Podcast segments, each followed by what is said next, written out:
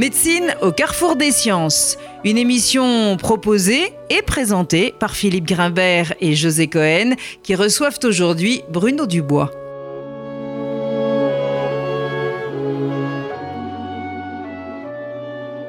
Bonjour, bienvenue sur RCJ. Euh, le thème de notre émission aujourd'hui sera consacré à l'actualité autour de la maladie d'Alzheimer. La maladie d'Alzheimer touche quelques 900 000 personnes en France, soit près de 200 000 nouveaux cas qui sont diagnostiqués chaque année, euh, soit près d'une personne toutes les trois minutes. On estime qu'en 2020, un Français sur quatre euh, sera concerné. Cette maladie a été considérée pendant longtemps comme résultant de l'allongement de la durée de vie dans nos sociétés occidentales. Plus on vit vieux, plus on est confronté au risque de développer cette pathologie. Alors si cette idée commune mérite d'être questionnée, elle a rendu difficile dans l'opinion publique la distinction entre une, sélinité pardon, liée à l'âge et une réelle entité pathologique. Nous avons donc aujourd'hui souhaité faire le point sur cette maladie d'Alzheimer, tout d'abord en essayant de comprendre exactement ce qu'elle est et en faisant un état des lieux sur la recherche et les perspectives de traitement. Et pour cela, nous avons invité le professeur Bruno Dubois, qui dirige l'Institut de la mémoire et de la maladie d'Alzheimer à l'hôpital de la Pitié-Salpêtrière, ainsi qu'une équipe de recherche à l'Institut du cerveau et de la moelle dans le même hôpital. Bruno Dubois, bonjour, merci d'avoir répondu à notre invitation. Alors, une question sans doute un peu provocatrice, mais qui va nous permettre de bien définir la nature du problème. La maladie d'Alzheimer, est-ce une vraie maladie ou l'évolution physiologique du vieillissement cérébral? Ah, alors merci de poser la question. Elle, est fondamentale. C'est une vraie maladie. C'est une vraie maladie. Bien sûr, il suffit de voir euh, cette maladie quand elle touche des sujets de, notre âge. Et, malheureusement, en tant que neurologue, on les voit. je peux vous dire que dans une trajectoire de vie, quand vous êtes touché par cette maladie, les conséquences sont effroyables, à la fois sur le plan professionnel, sur le plan familial, etc. Alors il est certain que plus on avance en âge, plus il y a aussi, comme vous l'avez dit, lorsque l'on est vieux, voire très vieux, il peut y avoir un, petit affaiblissement de la mémoire.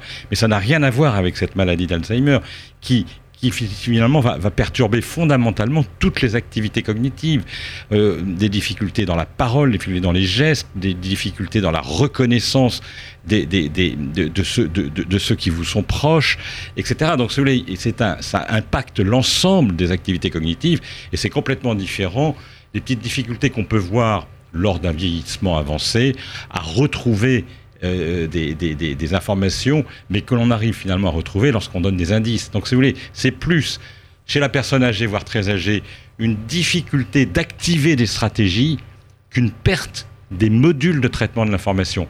Si vous voulez, pour, pour résumer un peu la chose, je dirais que c'est comme une voiture. Il y a deux raisons pour lesquelles une voiture n'avance pas. Soit parce qu'on a du mal à mettre la, voiture en marche, c'est un peu le vieillissement, on est parfois un peu fatigué, du mal à activer les, récupérations des informations, soit parce que le moteur est cassé. Dans la maladie d'Alzheimer, le moteur est vraiment cassé, vous voyez.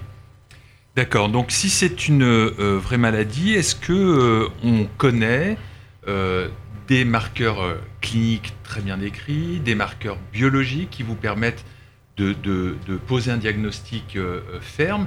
Et puis aussi, j'aimerais que vous nous donniez un peu l'état des connaissances sur les facteurs de risque. Alors c'est un très bon point parce qu'aujourd'hui, justement, on est, face à une maladie qui existe et qui est bien définie. C'est-à-dire que le cadre de la maladie d'Alzheimer est maintenant bien défini, à la fois sur le plan clinique, comme vous l'avez dit, il y a un phénotype clinique, c'est-à-dire il y a une présentation clinique de la maladie d'Alzheimer, avec notamment, c'est nous qui l'avons décrit, ce qu'on a appelé le syndrome amnésique hippocampique, c'est-à-dire que les troubles de mémoire de la maladie d'Alzheimer sont totalement différents de tous les troubles de mémoire qu'on peut observer dans une affection cérébrale.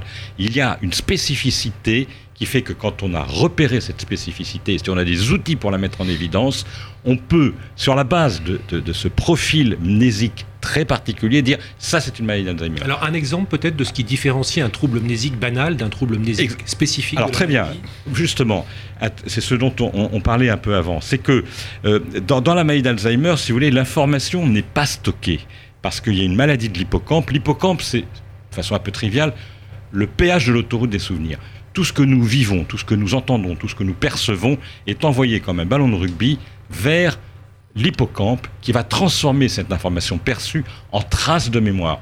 Si vous avez une maladie de l'hippocampe, vous ne pouvez pas transformer l'information perçue, vécue, en traces de mémoire. Donc ça ne va pas dans le coffre-fort. À la différence d'autres affections cérébrales où il n'y a pas d'atteinte de l'hippocampe, l'information va dans le coffre-fort, mais on a du mal à la chercher. Donc, on a des outils qui nous permettent de faciliter la récupération et de faire la part des choses entre ceux qui ont des difficultés à récupérer et ceux qui n'ont pas l'information parce que l'information n'est pas rentrée dans le cerveau. Donc anomalie de stockage dans un cas, Exactement. anomalie de récupération. Et voilà, et ben voilà, et voilà. Et bien simplement, vous voyez, ce simple fait, avoir des outils qui nous permettent de faire la part des choses, nous permet aujourd'hui de, définir ce, phénotype qui est très évocateur de la maladie d'Alzheimer. Et puis, Maintenant, on a des preuves biologiques. Si on le veut, on ne les recherche pas systématiquement. Alors, déjà, on peut avoir des éléments d'orientation, c'est l'imagerie, l'atrophie des, hippocampes, justement.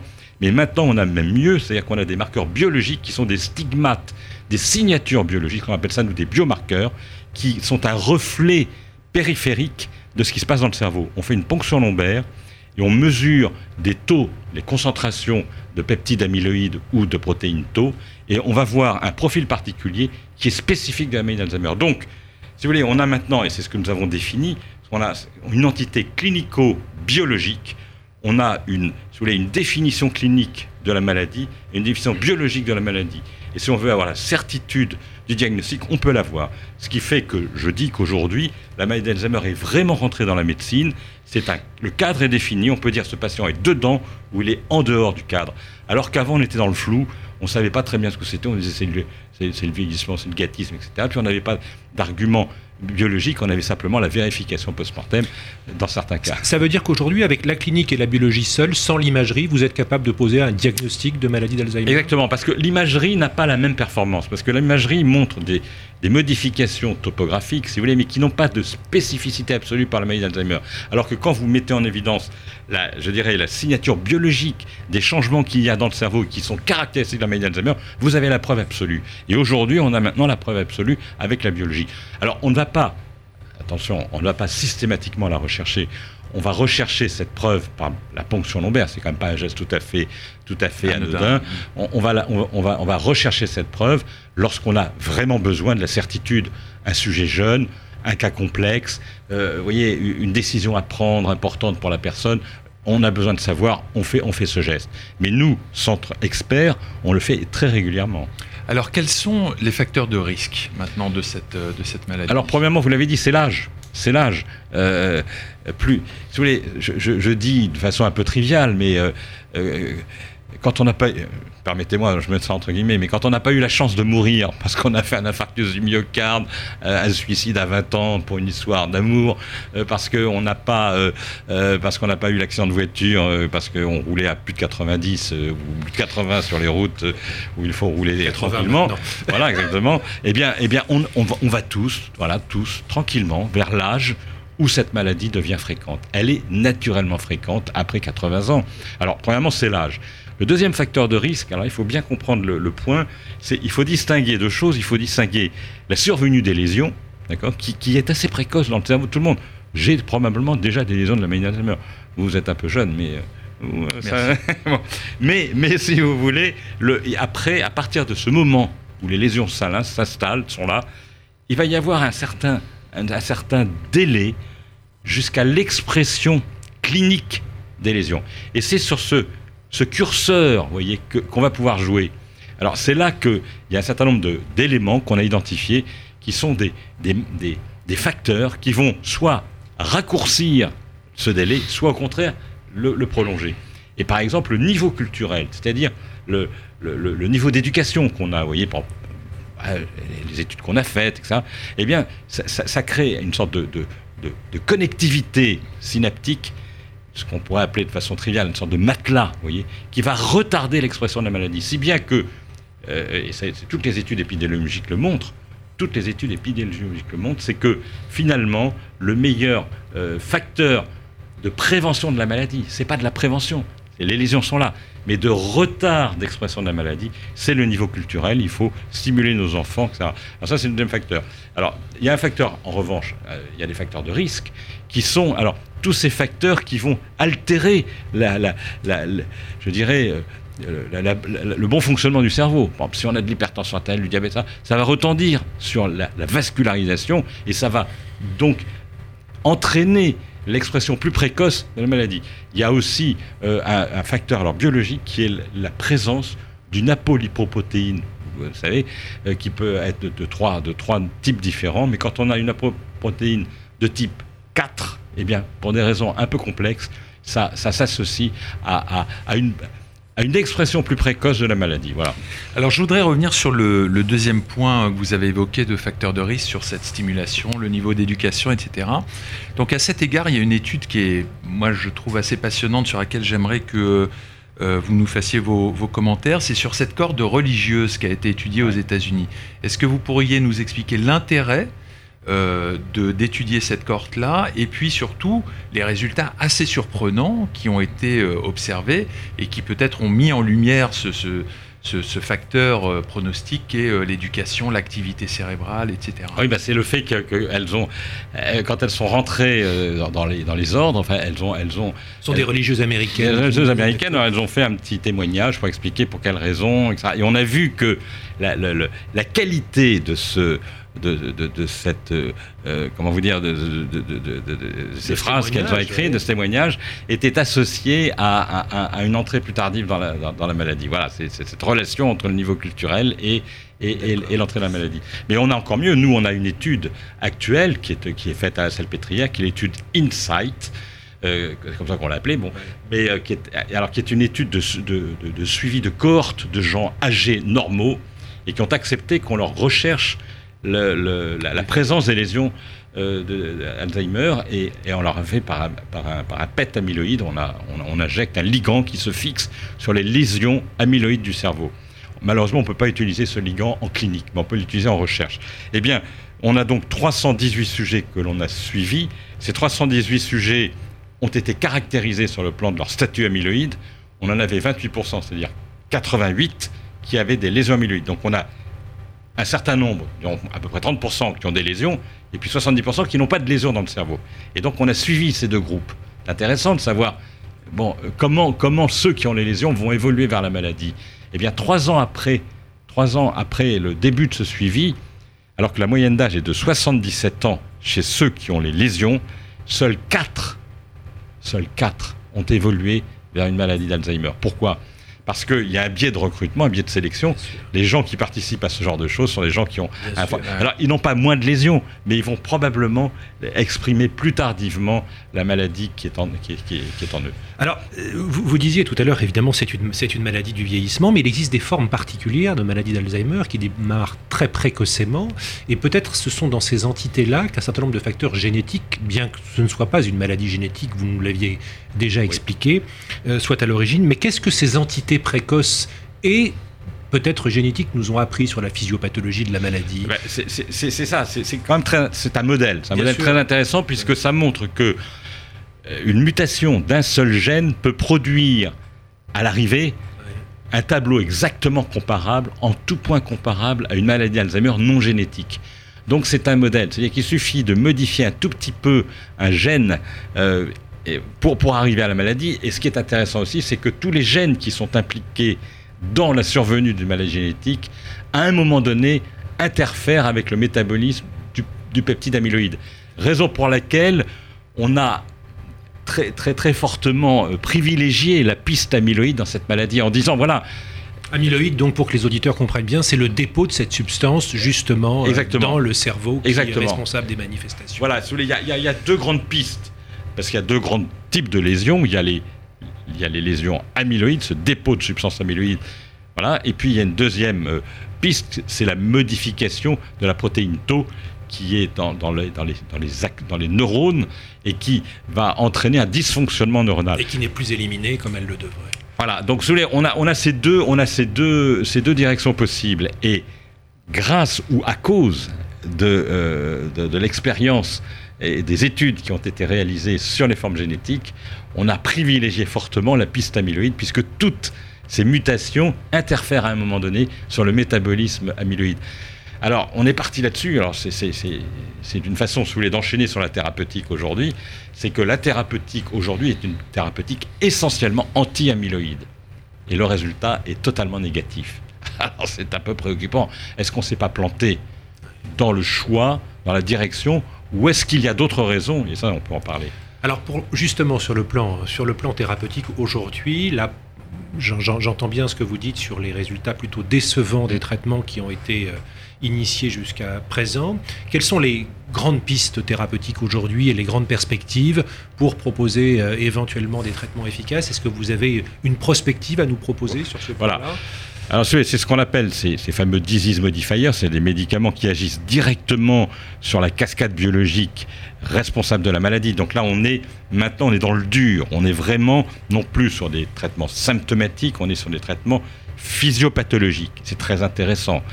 Et pour l'instant, la plupart de, des, traitements qui ont été euh, développés dans cette maladie, sont comme je vous l'ai dit, sont des médicaments qui interagissent sur la cascade biologique de l'amyloïde. Bon.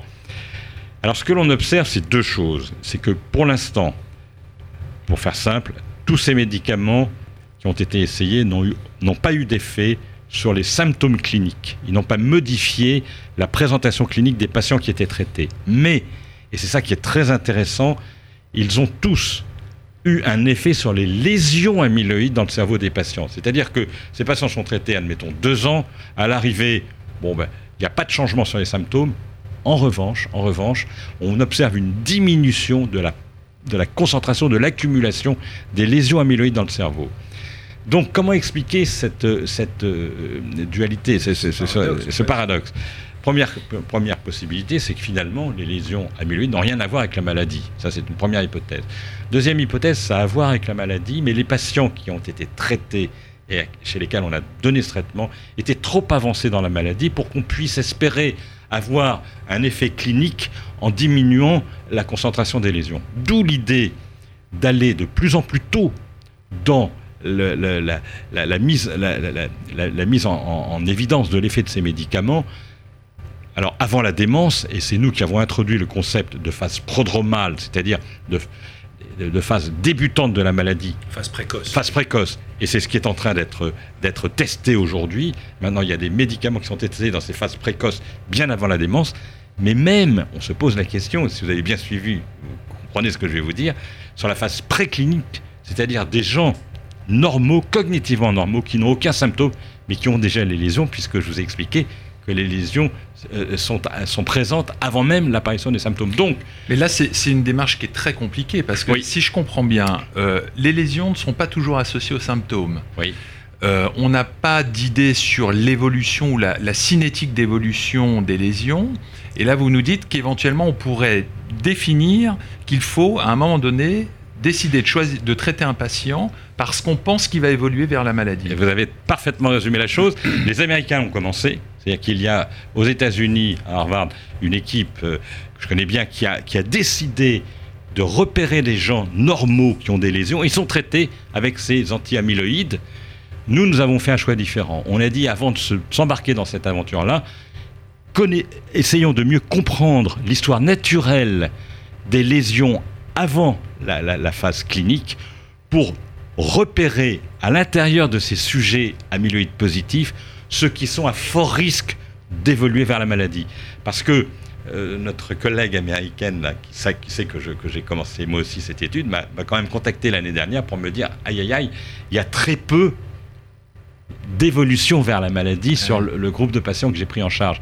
Parce qu'il y a peu, alors comme il y a peu d'événements significatifs, elle, est, malheureusement dans la situation où elle craint de ne pas pouvoir démontrer l'efficacité euh, de, son produit. Donc oui, il y a toute une réflexion aujourd'hui. On est un peu dans la science-fiction, mais on est, on est dans, une, dans, une évolution conceptuelle très importante qui est de dire que ces maladies neurodégénératives, il faudra probablement envisager une approche plutôt préventive, plutôt, voyez, euh, euh, repérer les sujets à risque, identifier ceux qui sont à très fort risque d'évolution et traiter cela parce que nous avons des médicaments qui sont potentiellement efficaces, mais traiter plus tard c'est probablement être dans une impasse.